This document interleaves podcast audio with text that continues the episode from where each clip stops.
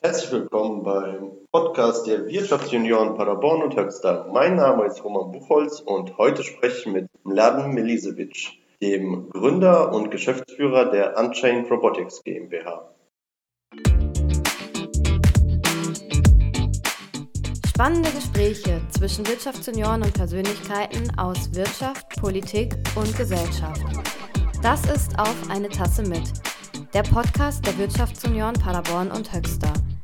Wir geben der regionalen Wirtschaft eine Stimme.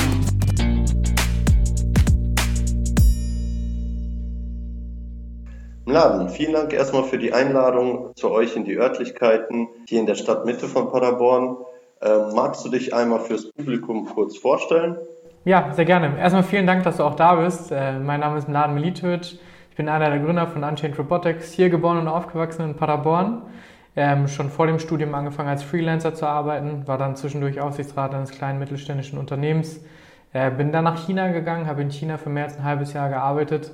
Da kam dann auch die Idee zu Unchained Robotics und so bin ich dann letztlich auch hier in die Selbstständigkeit gekommen. Wie kam es denn zu dieser Idee und was macht das Unternehmen generell so? Ja.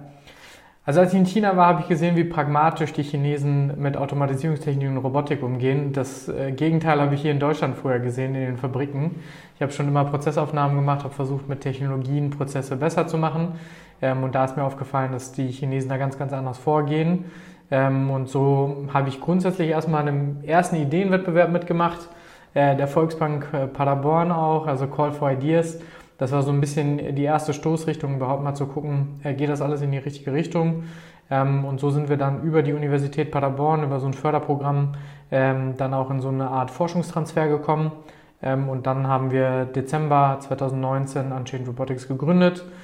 Unchained Robotics ist Stand heute eine Online-Plattform, äh, die es einfacher macht, Fabriken zu automatisieren. bisher war der Markt total intransparent, es war überhaupt nicht klar, welchen Roboter brauche ich für welchen Anwendungsfall.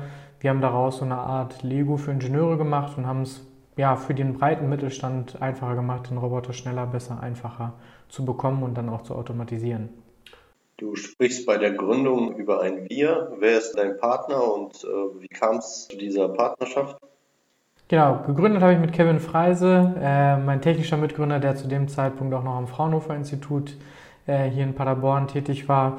Wir haben uns über gemeinsame Bekannte kennengelernt. Ähm, äh, das Thema wurde, war schon relativ weit fortgeschritten, als wir dann gesagt haben, ähm, dass es Sinn macht zu gründen. Also damals dann auch aus der Beratung der Universität heraus. Ähm, und dann ist Kevin dazugekommen und war schnell Feuer und Flamme für das ganze Thema und ist direkt mit eingestiegen. Ja, klingt gut. Wie seid ihr da vorgegangen? Also äh, du sprachst davon, in China ist dir aufgefallen, dass es sehr pragmatisch gehandhabt wird, das ganze Roboter-Thema. Wie ist so generell der Markt aufgestellt? Also wenn man das von den Zahlen her anguckt, ähm, und vor allem wenn ich über Roboter spreche, das vielleicht mal als erstes, sind es immer diese Sechsachs-Roboter. Ähm, viele denken dann immer gleich an diesen großen orangenen KUKA in der Automobilindustrie, ähm, äh, weil das Bild immer noch so ist, dass, naja, ähm, meistens die Roboter in der Automobilindustrie auch nur drin sind. Also 85 Prozent aller anderen Fabriken in Deutschland sind eigentlich gar nicht automatisiert oder haben gar keinen Roboter.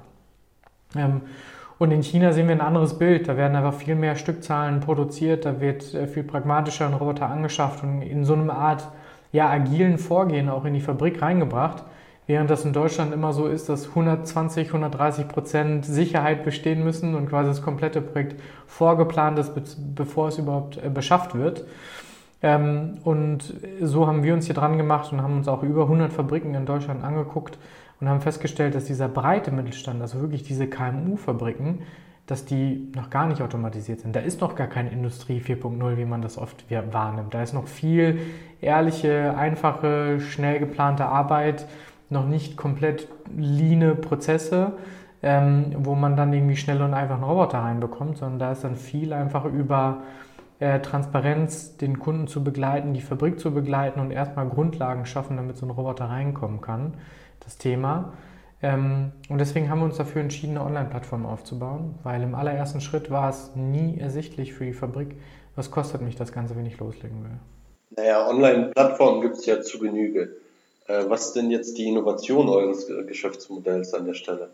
Ja. Am Ende des Tages ist es so ein Baukastenprinzip für Roboterlösungen. Ähm, also wenn du das vergleichen willst mit anderen Online-Plattformen, da hast du ein Riesenangebot, ähm, aber du musst dich extrem gut auskennen, du musst wissen, was du brauchst. Äh, über uns bekommst du ein Konfigurationstool, wo du auch durch einfache Fragen durchgeleitet wirst, wo du eine Empfehlung bekommst, was zu dir passt und bekommst schon im Baukastenprinzip auch einen Richtpreis. Das heißt, statt drei Monate auf einen Maschinenbauer zu warten, der dir das Ganze zusammenrechnet, zusammendesignt, bekommst du bei uns in wenigen Klicks einen Richtpreis und weißt schon, die Anlage kostet mich wahrscheinlich jetzt 120.000 Euro. Lohnt sich das für mich? Ja oder nein? Und das ist für einen Mittelständler immer besser, als wenn er ewig darauf warten muss.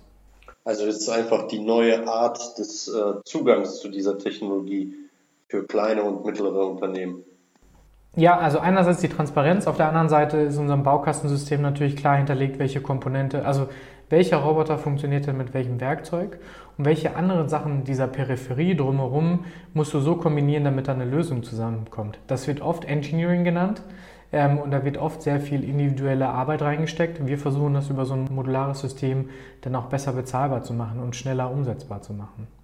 Und was kauft der Kunde jetzt? Ist es ein, ein Teil des Baukastens, einzelne Komponenten? Wer macht denn am Ende die Lösung komplett betriebsfähig? Ja, wir sind der Generalunternehmer. Das ist auch ein großer Unterschied gegenüber anderen Online-Plattformen. Wir gehen in die Verantwortung. Das heißt, du suchst online, du findest online, aber wir kommen auch vor Ort zu dir hin und wir beraten dich und wir begleiten den kompletten Prozess, dass es auch alles funktioniert. Ähm, und dann hast du zwei Wege. Du kannst in dieses Thema reingehen, do it yourself. Das heißt, du traust dir das selber als Fabrik zu, selber eine Lösung umzusetzen.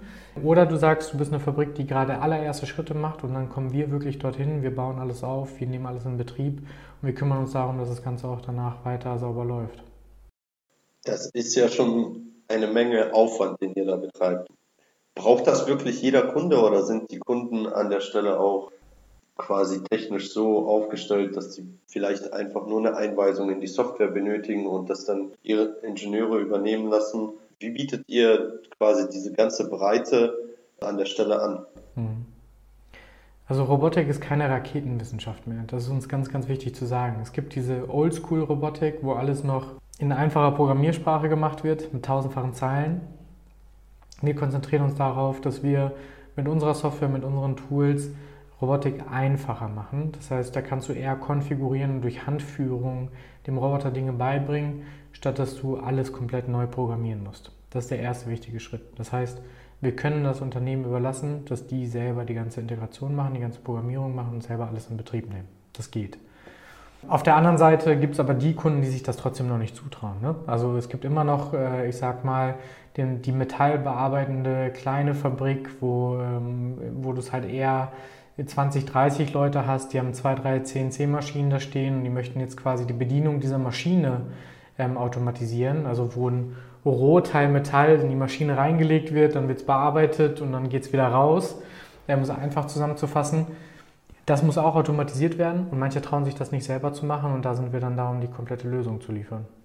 Da gilt es sicherlich auch ein Stück weit Überzeugungsarbeit zu leisten. So ein erster Roboter in der eigenen Fabrik, ähm, vor was für Widerstände stößt man da beim Endkunden? Ja, man muss die Sorgen nehmen. Ne? Also es ist tatsächlich so, ähm, dass wir in Deutschland in riesige Arbeit, äh, Arbeitskraftmangel haben, eigentlich eine Krise, dass du nicht genug Leute finden kannst. Wir, wir, sehen immer mehr Mittelständler, die auf uns zukommen und sagen, wir finden niemanden, der mit uns arbeiten möchte. Ähm, und dann hast du aber immer noch die Unternehmen, die dann sagen, naja, jetzt hole ich mir so einen Roboter und dann bin ich extrem abhängig davon. Mit einem Menschen kann ich noch reden, mit dem kann ich darüber sprechen, wie ich den Prozess anpasse, wenn etwas nicht gut gelaufen ist. Bei einem Roboter habe ich keine Ahnung. Und da muss man wirklich reingehen und die Leute hier einladen und deswegen hier auch diese Location ähm, äh, zeigen, wie funktioniert so eine Roboterprogrammierung, wie kann man so einen Roboter modifizieren, verändern, wie kann man Dinge selber in die Hand nehmen. Ähm, und deswegen sind wir hier in die Innenstadt gezogen mit der Kneipe, mit der Roboterkneipe, wo wir Demoflächen haben, wo jemand hinkommen kann, an den Roboter dran geht und selber diesen Roboter programmiert innerhalb eines Tages und, und das quasi als Schulung auch mitbekommt. Und wie ist da mit äh, Arbeitssicherheit? Ich meine, so einen Roboter neben Personal aufzustellen, bedarf ja auch einer Sicherheitsanalyse, äh, dass der Roboter quasi die Menschen nicht irgendwie verletzen kann. Also erstens arbeiten wir grundsätzlich mit einer Technologie, die für die Zusammenarbeit mit den Menschen gestaltet ist. Das sind kollaborative Roboter, die haben extra Sicherheitssensorik in den Robotergelenken mit drin. Trotzdem, immer wenn da ein anderes Werkzeug drankommt, kann das eine Gefahr sein für den Menschen. Und da äh, gilt es darum, äh, Sicherheitsanalysen zu machen. Da arbeiten wir mit Partnern, ähm, die quasi diese Analysen übernehmen. Sind das Partner äh, rein für diese Analysen oder übernehmen die auch ein Stück weit das Engineering? Man muss schon sagen, dass wir in so einem Partnernetzwerk arbeiten. Ne? Also auf unserer Online-Plattform sind ja nicht nur Roboterhersteller gelistet, sondern da sind äh, Hersteller gelistet, die als Maschinenbauer agieren, die komplette eigene Lösungen bauen und sagen, hey, ich habe hier ähm, eine, eine Komplettlösung fertig, die kann man bei uns mit CE-Zertifizierung mit allem drum und dran kaufen. Ähm, und dann haben wir aber auch Partner, die genau dieses Thema machen, CE-Zertifizierung und Sicherheitsanalyse. Und die bieten das quasi auch als Baustein an und sagen, hey, für 5000 Euro bekommst du mit uns einen Safety Dialog. Ähm, dann gehen wir da mal rein und analysieren das Ganze. Und du weißt vorab, welche Kosten auf dich zukommen. Ne? Also du kannst dann bei uns sagen, äh, dieser Roboter, dieses Werkzeug, worauf steht der Roboter, welchen Sicherheitssensor, wer berät mich dabei und äh, du hast ein ganzes Baukastensystem für dich fertig und weißt, wo du hinten raus rauskommst. Und diese ganze Unsicherheit ist erstmal weg. Das ist ja dann an, an der Stelle eine Art Vermittlung an den Endkunden. Ähm, übernehmen das die Roboterhersteller nicht an der Stelle auch selbst? Hm. Also die Roboterhersteller haben in der Regel so ein einstufiges oder zweistufiges Vertriebssystem. Das heißt, die haben immer einen Partner, der an, End, an den Endkunden verkauft. Ähm, erstens, ein Roboterhersteller will skalierbar sein, das heißt, das ganze Service-Thema und Wartungsthema hinten dran äh, wird über einen Partner abgewickelt und deswegen halt auch diese intensiven Beratungsgespräche. Und daher sind wir in diesem Prozess geschützt, weil wir sind diejenigen, die mit der Fabrik reden, äh, wir sind diejenigen, die sich darum kümmern, dass alles funktioniert und der Roboterhersteller ist unser Partner, der uns mit der Hardware diese Möglichkeit gibt, letztlich das Angebot zu schaffen. Mhm. Ja, jetzt überlegt man sich mal das Thema äh, Industrie 4.0 und Roboter ist ja jetzt nicht seit gestern in den Medien. Gibt es denn Marktbegleiter, die etwas Ähnliches anbieten? Wie ist da der Markt aufgestellt? Also wenn wir international gucken, gibt es ein äh, erfolgreiches Unternehmen in Kanada. Ähm, die machen sogar das Maschinendesign online. Ähm, das ist dann nicht nur eine Plattform, wo man die Komponenten bekommt, sondern man designt die ganze Maschine. Die Verantwortung liegt beim Endkunden. Es gibt keine Beratung, es gibt keinen Prozess, der das Ganze begleitet, sondern man muss erfahren sein, man muss wissen, was man tut. Ähm, das funktioniert in den USA und in Kanada sehr, sehr gut. Ähm, hier in Deutschland gibt es vergleichbare Plattformen, würde ich sagen, die aber alle diesen Ansatz haben zu sagen, wir machen dieses Angebot online und wenn der Kunde sich zurechtfindet und was kauft, super. Wenn er aber tiefergehende Fragen hat, wenn er eine Prozessaufnahme vor Ort braucht, gehen die da nicht mehr weiter rein. Wenn der Kunde eine Integration braucht, gehen sie da auch nicht weiter rein. Ähm, und das differenziert uns da halt ganz stark. Das heißt, ihr punktet stark mit äh, den Themen Service uh, und Engineering. Und wenn es auch nicht im eigenen Haus ist, dann kennt ihr die Partner, die dem Endkunden dann weiterhelfen. Genau. Über die Plattform haben wir eine Sache skalierbar gemacht, nämlich Kundenzugang, Kundenansprache, Transparenz. Ähm, und wir arbeiten mit einem großen Partnernetzwerk an Maschinenbauern zusammen, die dann dieses Engineering übernehmen, wenn das notwendig ist, wenn dieser Modulbaukasten Modifikation braucht. Ähm, da haben wir vom Bodensee bis nach oben Hamburg immer Partner sitzen, die uns dabei helfen, das Ganze umzusetzen. Ja, vielleicht ist es ja auch interessant für einige Zuhörer dieses Podcasts. Äh, beschreib doch mal so eine typische Kundenbeziehung vom ersten Klick bis hin zu einer fertigen Automatisierung des Roboters? Also es fängt eigentlich vorne an, dass wir über Kanäle wie zum Beispiel LinkedIn oder YouTube sehr viele Anwendungen per Video teilen. Also am Ende des Tages ist ja immer irgendwie Seeing is Believing für den Endkunden. Der muss es mal gesehen haben, der muss mal gesehen haben, dass so eine Anwendung ähnlich äh, wie bei ihm zu Hause auch gibt. Ähm, und wer möchte, kann uns da gerne bei LinkedIn folgen. Da teilen wir jeden Tag eigentlich Anwendungsvideos, was ein Roboter eigentlich für Aufgaben erledigen kann. Und darüber wird man über, auf uns aufmerksam. Das heißt, äh, man sieht da, was eigentlich alles möglich ist, kommt bei uns auf die Website, kann das Konfigurationstool nutzen und kann sagen, ich bin einer, ein Kunde aus folgender Branche, so sieht meine Anwendung aus. Der muss kein technisches Know-how haben, das ist ganz wichtig. Er muss eigentlich seinen Prozess beschreiben können. Also die Werkstücke, die ich da bewege, sind so schwer, die sind so groß, ähm, eine Reichweite oder ein Ablauf geht irgendwie ein Meter weit, zwei Meter weit. All diese Prozessanforderungen, die übersetzen wir ins Technische und geben dann eine Empfehlung, was möglich ist. Ähm, und dann bekommt man vorgeschlagen, welcher Roboter, welcher Greifer, also welches Werkzeug und welche Kamera äh, können kombiniert werden, um deinen Prozess zu lösen, um dein Problem zu lösen. Und in der Regel kommen dann die Kunden zu uns und sagen, hey, äh, folgendes habe ich ausgespuckt bekommen, ähm, ist das so richtig? Wie können wir da weitermachen? Kann dieser Roboter mein Problem wirklich lösen? Ja, das ist immer die Frage, die eigentlich kommt. Und dann fahren wir auch vor Ort hin.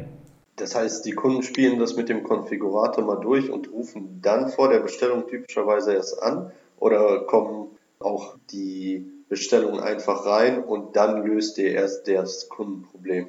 Nein, nein, genau. Also die, die Kunden äh, bekommen eine Empfehlung und die können auch quasi diese Empfehlung bei uns anfragen, aber es kann jetzt erstmal online niemand was kaufen. Also das ist erstmal ausgeschlossen, weil wir sicher gehen wollen, dass das technisch lösbar ist und machbar ist weil wir dafür die Verantwortung tragen. Heißt, der Kunde braucht auch keine äh, Angst davor zu haben, eine Anfrage zu starten und dann an der Bestellung quasi festgenagelt zu werden. Genau, das ist alles erstmal unverbindlich. Man kommt erstmal mit einem Problem zu uns. Und wir sind dann in dem Prozess auch eher Berater, weil wir über die Plattform erstmal einen breiten Baukasten haben. Das heißt, wir müssen dir gar nicht sagen, der blaue Roboter ist der beste, das ist genau das, was du brauchst, sondern äh, wir können dir sagen, der blaue, der gelbe und der rote und den vergleichen wir mal für dich und dann gucken wir mal, was das Beste für dich ist. Ja? Also wir sind da in dem Fall Berater, wir fahren auch vor Ort hin, wir gucken uns das an, wie das gerade vor Ort läuft und dann entwickeln wir gemeinsam ein Konzept. Unsere Aufgabe ist es, möglichst viele Bausteine wiederzuverwenden. Das macht es für uns einfacher und für den Kunden günstiger. Und dann gehen wir da rein und sagen, das ist die Lösung, so kann es aussehen. Bist du bereit, mit uns den Weg zu gehen? Ja, das Geschäftsmodell klingt ja sehr attraktiv. Wie sah denn typischerweise so ein Robotervertrieb aus? Sehr intransparent und sehr, ähm, ich sag mal, positiv ausgedrückt würde man sagen, der Vertriebler bemüht sich sehr darum, eine gute Beziehung mit dem Endkunden aufzubauen. Was das bedeutet, ist eigentlich, ähm, man wird erstmal wochenlang irgendwie ähm, durch ein, zwei Besuche, durch immer mal wieder Fragen, durch wieder wieder Updates irgendwie abgeholt. Ähm, und dann wird eigentlich so lange der Preis hingehalten, bis man dann eine gute Beziehung hat und dass, dass du es mir eigentlich gar nicht mehr übel nehmen kannst, dass ich dir jetzt plötzlich einen richtig saftigen Preis drauf habe. Ja? Ja, am Ende hat man schon einen gewissen Aufwand investiert als Endkunde und hängt sozusagen fest, weil die ersten 20.000 über ein halbes Jahr sind schon investiert an Personenstunden und dann ist der Schritt, ein hohes Angebot anzunehmen, auch nicht mehr so weit. Genau, genau. Und das ist eigentlich immer nachteilig für die Fabrik. Weil viel Zeit investiert und man bekommt Angebote, die irgendwie deutlich über dem sind, was eigentlich möglich wäre. Und stell dir vor, das hast du mit zwei, drei Leuten gleichzeitig gemacht, weil du brauchst ja auch Vergleichsangebote, um zu entscheiden. Ähm, das heißt, du hast extrem viel Zeit reingesteckt. Ja? Und das ärgert dich, weil du eigentlich nicht die perfekte technische Lösung bekommst, weil du hast am Ende des Tages ja immer noch ein Budget, was du ausgeben kannst. Und du rechnest ja in der Fabrik auch immer einen Return of Investment, also eine Amortisation am ersten, im ersten Schritt. Ne? Also du guckst dann, ähm, wie viele Prozesskosten habe ich und wie ändern die sich, wenn ich eine Automatisierungslösung bekomme und wann lohnt sich das für mich als Fabrik? Und wie sehen da so die Zeiten aus? Also wann lohnt sich für eure Endkunden? Man muss natürlich immer sagen, hängt davon ab, was der Kunde dann will. Natürlich. Das ist klassische Antwort. Aber ähm, wir versuchen schon auch immer auf diesen Zeitraum zu optimieren, dass man in zwei Jahren das Ganze wieder raus hat. Ähm, häufig hängt es damit zusammen, habe ich ein Einschicht-, Zweischichtsystem, ähm, kann ich mit einem Roboter einen Prozessschritt übernehmen, der wirklich schon echt viel macht, oder ähm, muss ich eine ganze Verkettung starten und sind dann erstmal die Upfront-Kosten sehr hoch. Wir versuchen das immer so runterzubrechen, dass wir immer einen Schritt uns angucken, einen Roboter, eine kleine Anlage machen, damit das möglichst schnell so einen Kosten-Nutzen-Effekt bringt. Also die Äpfel möglichst tief hängend äh, erstmal zu pflücken und dann kommen die nächsten Schritte, die man automatisiert. Sehr gut. Ähm, wie sieht es denn äh, mit Kundengeschichten aus? Da habt ihr doch sicherlich jede Menge interessante Geschichten schon erlebt, äh, die du mit uns gerne teilen möchtest. Um auch nochmal auf den letzten Punkt einzugehen, du willst ja als Fabrik ja auch möglichst schnell lernen. Ne? Also du willst ja nicht irgendwie, wenn du deinen ersten Roboter holst, eine riesen Verkettung dir holen und dich total abhängig machen. Du willst ja vielleicht eine kleine Roboteranlage, damit du das verstehst beim nächsten Mal mutiger werden kannst, wenn es darum geht, mehr Roboter zu holen. Und so haben wir das auch bei, bei Kunden auch hier aus der Region gemacht. Ähm, ich glaube, viele äh, von uns oder auch vielleicht von den Zuhörern haben mal für äh, Schwester, Kind, Cousin, Nichte, was auch immer, mal so eine Zeitschrift gekauft, ähm, wo dann so ein Überraschungspaket draufgeklebt ist äh, mit Lego-Figuren ähm, drin. Und diese Lego-Figuren werden gar nicht so weit weg äh, von Paderborn äh, und Bielefeld im Moment noch oder wurden händisch verpackt. Ja, also das kann man sich irgendwie nicht vorstellen, dass in einer Welt von Industrie 4.0 plötzlich auf ein Förderband ein einzelner Kopf geworfen wird, ein Lego-Kopf, ein einzelner Körper, einzelne Beine. Und da sind mehrere Schritte involviert, wo manuelle Arbeit drin ist. Ähm, und genau so einen Prozess haben wir automatisiert, weil wir dann gesagt haben, naja, also jetzt wirklich acht Stunden lang ein Bauteil auf ein Förderband zu werfen, ist wirklich irgendwie kein Prozess, der nicht gelöst werden kann und nicht gelöst werden sollte, weil ich glaube, dass man grundsätzlich andere Dinge sinnvoller irgendwie organisieren kann mit Arbeitskraft und äh, mit Ressourcen. Ja, glaubt man gar nicht. So nah an der Heimat, ein so unautomatisierter Bereich, aber ist ja gut, dass ihr euch der Sache angenommen habt. Gibt es noch weitere Geschichten, die du mit uns teilen möchtest? Ja, ja, also ähm, wir sagen ja, wir finden keine Leute, die irgendwie in den Fabriken arbeiten wollen, wenn es noch langweilige Arbeit ist oder schreckliche Arbeit zum Teil dann ist es noch, noch viel schwieriger, die Leute davon zu überzeugen. Und ähm, ähnliche Anwendungen gibt es dann auch. Ich glaube, jeder von uns hat mal irgendwie mit IKEA zu tun gehabt ähm, und äh, kennt vielleicht diesen Kleiderschrank Pax. Ähm, die Schubladen, die werden jetzt über Roboteranlagen von Unchained Robotics verpackt. Äh, in der letzten Woche waren es jetzt äh, in Summe endlich über eine Million Schubladen, die wir verpacken konnten, auch für ein Unternehmen hier aus der Region. Und ähm, was da einfach besonders ist, ist, ähm, dass dieser Verpackungsprozess ist, dass Bretter, die auf einer Palette sind, in eine Verpackung reingehen müssen. Also wenn man so eine Schublade anguckt, dann gibt es da Seitenteile und gibt ein Frontteil, ja, ein Abschlussteil. Und diese Teile müssen halt in eine Verpackung rein. Und das passiert häufig noch händisch. Also unabhängig davon, ob das jetzt hier in Paderborn ist oder irgendwo anders auf der Welt, sind das Aufgaben, die bisher manuell gelöst wurden. Ähm, und ich glaube, dass wir da einfach ja, mit unseren Roboteranlagen dazu beitragen können, diesen Stress rauszunehmen für eine Fabrik, Leute zu suchen für Aufgaben, die sie nicht unbedingt gerne machen möchten, sondern die dann auch mit Aufgaben zu beschäftigen, die auch ein bisschen mehr Wert stiften, als nur ein Brett von links nach rechts zu bewegen. Mhm, sehr gut. Ich kann mir vorstellen, der Kundenkontakt reißt dann nach so einem ersten erfolgreichen Projekt nicht ab. Das heißt, das erste Projekt ist relativ aufwendig und danach ist die Überzeugung schon da, und man kommt mit immer neuen Anwendungsfällen aus der Fabrik. Ja, also die Fabriken sind ja quasi ein Abenteuerland für Leute, die mit Technik äh, Dinge automatisieren möchten, weil man einfach so viele Schritte sieht, äh, die man zur Entlastung ähm, automatisieren kann. Siehst du denn äh, nicht nur die Vorteile des Ganzen, sondern quasi auch bei dem Thema Robotern schwingt ja auch immer mit, äh, dass Arbeitsplätze verloren gehen in der Mitte von Deutschland. Wie gehst du da moralisch mit um? Also ich habe mich intensiv damit beschäftigt und das Thema, und das ist auch eine Studie, die jetzt zuletzt wieder rauskam, äh, wir müssten eigentlich in Deutschland jedes Jahr eine Zuwanderung von 400.000 Menschen haben, damit wir die offenen Arbeitsstellen für die nächsten Jahre decken können, aufgrund von Renteneintrittsalter und weniger Nachwuchs, der irgendwie entstanden ist. Ähm, ich bin absolut offen dafür, dass äh, möglichst viele Menschen aus unterschiedlichen Regionen nach Deutschland kommen, aber ich glaube 400.000 davon jedes Jahr zu finden, die dann sich hier auch integrieren und die Lust haben, letztlich diese Aufgaben zu übernehmen, das ist schon eine Riesenherausforderung. Und ähm, ein Teil dazu beitragen kann die Robotik, um da quasi naja, ein Gleichgewicht zu schaffen und zu sagen, die Leute, die man nicht mehr findet, weil sie einfach nicht einwandern wollen, können, sollen, wie auch immer, ähm, äh, und die, die dann auch nicht die Aufgaben übernehmen wollen, ähm, da, da kann der Roboter helfen. Und wenn wir darüber sprechen, dass 85 Prozent aller Fabriken in Deutschland noch nie einen Roboter gesehen haben, dann sind wir ganz, ganz, ganz weit weg davon, dass wir Arbeitsplätze wegnehmen, sondern wir sind eigentlich eher mehr auf der Mission, wirklich Arbeitsplätze zu retten.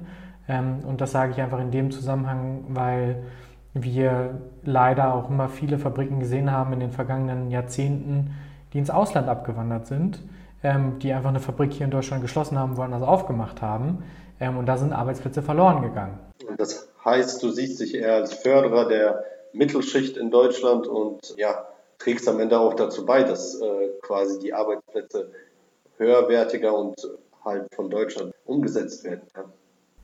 Ja, äh, also wir wollen die Produktivität erhöhen, ohne dass es auf Lasten der Menschen geht. Also wir reden irgendwie von Homeoffice-Regelungen, flexiblen Arbeitszeiten für Leute, die im Büro arbeiten, aber der Fabrikarbeiter, der kann das nicht. Ne? Also wo ist die Entlastung für denjenigen? Und äh, das geht nur über Technologie, indem vielleicht Prozesse abgenommen werden, die sonst super stressig waren für denjenigen oder die auf die Gesundheit geschlagen sind.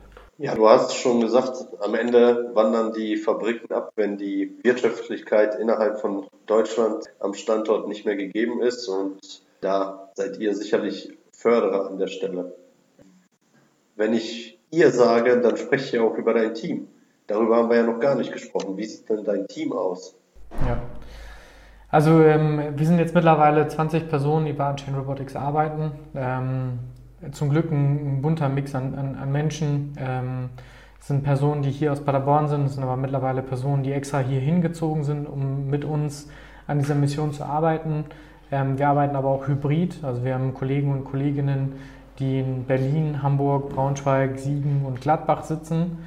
Ähm, und worauf wir auch äh, recht stolz sind, ähm, obwohl das ein ganzer Maschinenbau ist und obwohl das Ganze irgendwo sehr industrienah, ingenieurslastig ist, haben wir trotzdem auch einen tollen Mix irgendwie aus Kollegen und Kolleginnen, die tatsächlich dabei unterstützen, diese ganze Mission hier voranzubringen. Das heißt, einige äh, arbeiten mobil, ähm, andere sind hier vor Ort. Ähm, wie sieht es denn mit den Vertriebskräften aus? Also wie ist so der Mix zwischen Entwickler, Vertriebler und vielleicht denjenigen, die das Marketing übernehmen? Mhm. Also wir haben schon einen sehr starken Fokus auf Softwareentwicklung, um diese Plattform weiterzuentwickeln und mit Tools quasi das ganze Erlebnis für den Endkunden einfacher zu machen. Ähm, trotzdem haben wir ähm, im Vertrieb äh, eine Person, die auf der Straße ist. Wir haben im Application Engineering, also zur Bewertung dieser Anwendung, drei, vier äh, Kollegen und Kolleginnen, die daran arbeiten. Also der Mix ist so, ich sag mal, äh, vier, fünf Personen, die so in, äh, in Richtung Kundenprojekte unterwegs sind. Ähm, dann nochmal vier, fünf Personen, die in der äh, Softwareentwicklung unterwegs sind. Ähm, und jetzt gerade dann mit unterstützenden Kräften ähm, quasi auch noch so Office-Themen mitmachen und Marketing-Themen mit unterstützen. Der Rest des Teams. Ja, cool. Und äh, wo soll die Reise dann hingehen? Habt ihr konkrete Vorstellungen, wie groß die Umsätze in den nächsten Jahren sein werden? Wir sind ein Startup, wir sind ähm, auch mit Risikokapital finanziert. Das heißt, wir haben schon immer sehr ähm, große Wachstumsambitionen. Das ist äh, schon wichtig für uns, weil wir auch fest an diese Mission glauben, dass in jeder Fabrik in Deutschland ein Roboter über Unchained Robotics gesucht, gefunden und integriert worden sein soll. Ähm, und dementsprechend ja, sind wir im letzten Jahr ähm, schon ums Zehnfache gewachsen. Ähm, das, das war schon ein guter Wachstumsschub. Wir haben dieses Jahr den Vorjahresumsatz schon drin. Äh, wir werden dann nochmal um Vielfaches wachsen dieses Jahr. Ähm, dementsprechend sind die Ambitionen recht groß, äh, ein Team hier irgendwann in Paderborn vielleicht auch von mehr als 100 Mitarbeitern zu haben. Ja, klingt danach, dass ihr genau den Zahn der Zeit zieht hier an der Stelle. Wie sieht es denn mit der Location aus? Also ihr sitzt hier in der alten Gerichtsklause. Wie kam es denn dazu, dass ihr quasi diese Verbindung von den neuen Technologien in so eine altgutbürgerliche Gerichtsklausel mitten in Paderborn bringt. Ja, ja, da, muss das, da geht das Lob auch ganz eindeutig an meinen Kollegen Kevin Freise, der, ähm, wir waren auf der Suche nach einem Büro und wir haben nicht diesen perfekten Mix für uns gefunden, nämlich irgendwo 100 Quadratmeter Demonstrationsfläche, Schulungsfläche zu haben, wo man mit den Robotern interagiert und auf der anderen Seite dann irgendwo 300 Quadratmeter Büro zu haben, um dann nämlich auch diese ganzen Softwareentwicklungsthemen und, und Sales-Themen mit unterzubringen. Und ähm, Industriegebiet hat nämlich immer den anderen Ansatz gehabt, nämlich 300, 400 Quadratmeter Logistikfläche und 100 Quadratmeter Büro. Ähm, und ähm, viele unserer Kollegen und Kolleginnen haben kein eigenes Auto, sondern fahren mit den Öffis oder wie auch immer. Und deswegen haben wir gesagt, okay, es muss irgendwie zentral sein und es muss uns diese Demofläche bieten. Und so sind wir über Umwege auf die alte Gerichtsklausel aufmerksam gemacht worden, eine alte Kneipe, ähm, und haben hier die Möglichkeit gesehen, mit den Kunden neue Interaktionsmöglichkeiten aufzubauen. Also da, wo die Kunden vorher saßen und Bier getrunken haben und Spaß hatten, dort sind jetzt Robotertische und zwei, drei Roboter hingestellt, wo man die Werkzeuge ausprobieren kann, dem Roboter ausprobieren kann. Und nachdem man so eine gemeinsame Demo gemacht hat, setzt man sich an die Theke und trinkt einen Kaffee zusammen. Ähm, die alte Zapfanlage wurde jetzt wieder instand gesetzt, also es wird auch bald möglich sein, hier ein Bier zu trinken. Ähm, und es ist auch nicht ganz unwahrscheinlich, dass ein Roboter dieses Bier zapfen wird. Das sind also die Zukunftspläne hier für den Standort. Ähm, wie sieht es denn aus? Ich hatte mal sowas Rumoren gehört, dass auch Bier am Fenster direkt serviert wird. Ja, es gibt das Konzept des Paderborner Bierfensters, ähm, wo wir dann letztlich ja, ähm, Bier über den Roboter zapfen wollen und ausgeben wollen, aber ähm, wie bereits gesagt, sind wir echt mit ambitionierten Wachstumsplänen unterwegs und müssen gerade alle unsere Kunden und Fabriken glücklich machen, äh, bevor wir es dann machen können, dass wir, dass wir quasi über einen Roboter auch Bier ausgeben. Ähm, vielleicht wird sowas mal in Zukunft geben. Wir sind mal gespannt. Wenn es da jemanden gibt, äh, der den Podcast hört und äh, Lust hätte, mit uns zusammenzuarbeiten ähm, und, und Spaß hat an so einer Technik und das auszuprobieren, vielleicht sowas zu bauen, äh, sind wir da gerne offen, mal drüber zu sprechen. Ja, vom Standort her ist ja geradezu perfekt. Also mitten in der Stadt bietet sich ja vor allem für die jungen Mitarbeiter an. Braucht ihr denn überhaupt Logistikfläche? Oder sprechen wir hier über einen Direktvertrieb direkt vom Hersteller zu euren Endkunden? Ja, also in, in seltenen Fällen sind wir Umschlagsort. Ähm, das heißt, die, die Ware kennen wir, wir haben die vorher geprüft, bevor die online geht bei uns. Das heißt, wir kennen die Qualität, wir kennen die technischen Details dazu und wir können direkt vom Hersteller zum Endkunden schicken. Ja, super interessantes Thema. Ich denke, wir sind hier auch schon am Ende des Podcasts angekommen. Laden, vielen Dank für deine Zeit und vielen Dank für die Einladung hier in eure Räumlichkeiten. Als letztes bleibt mir nur zu sagen, ich glaube genauso an eure Idee, dass die Automatisierung in Deutschland weiter vorangetrieben werden sollte. Ich denke vor allem in den kleinen und mittelständischen Unternehmen. Da habt ihr genau den richtigen Ansatz gewählt. Und zuletzt möchte ich noch eine Einladung aussprechen. Vielleicht möchtest du auch bei den Wirtschaftsjunioren selbst mitmachen. Wir würden uns freuen. Ja, sehr gerne. Vielen Dank, dass wir das Gespräch haben konnten. Ich werde auf jeden Fall bei den Wirtschaftsjunioren den Kontakt äh, suchen und dann mal schauen, dass wir zusammenkommen. Vielen Dank fürs Zuhören.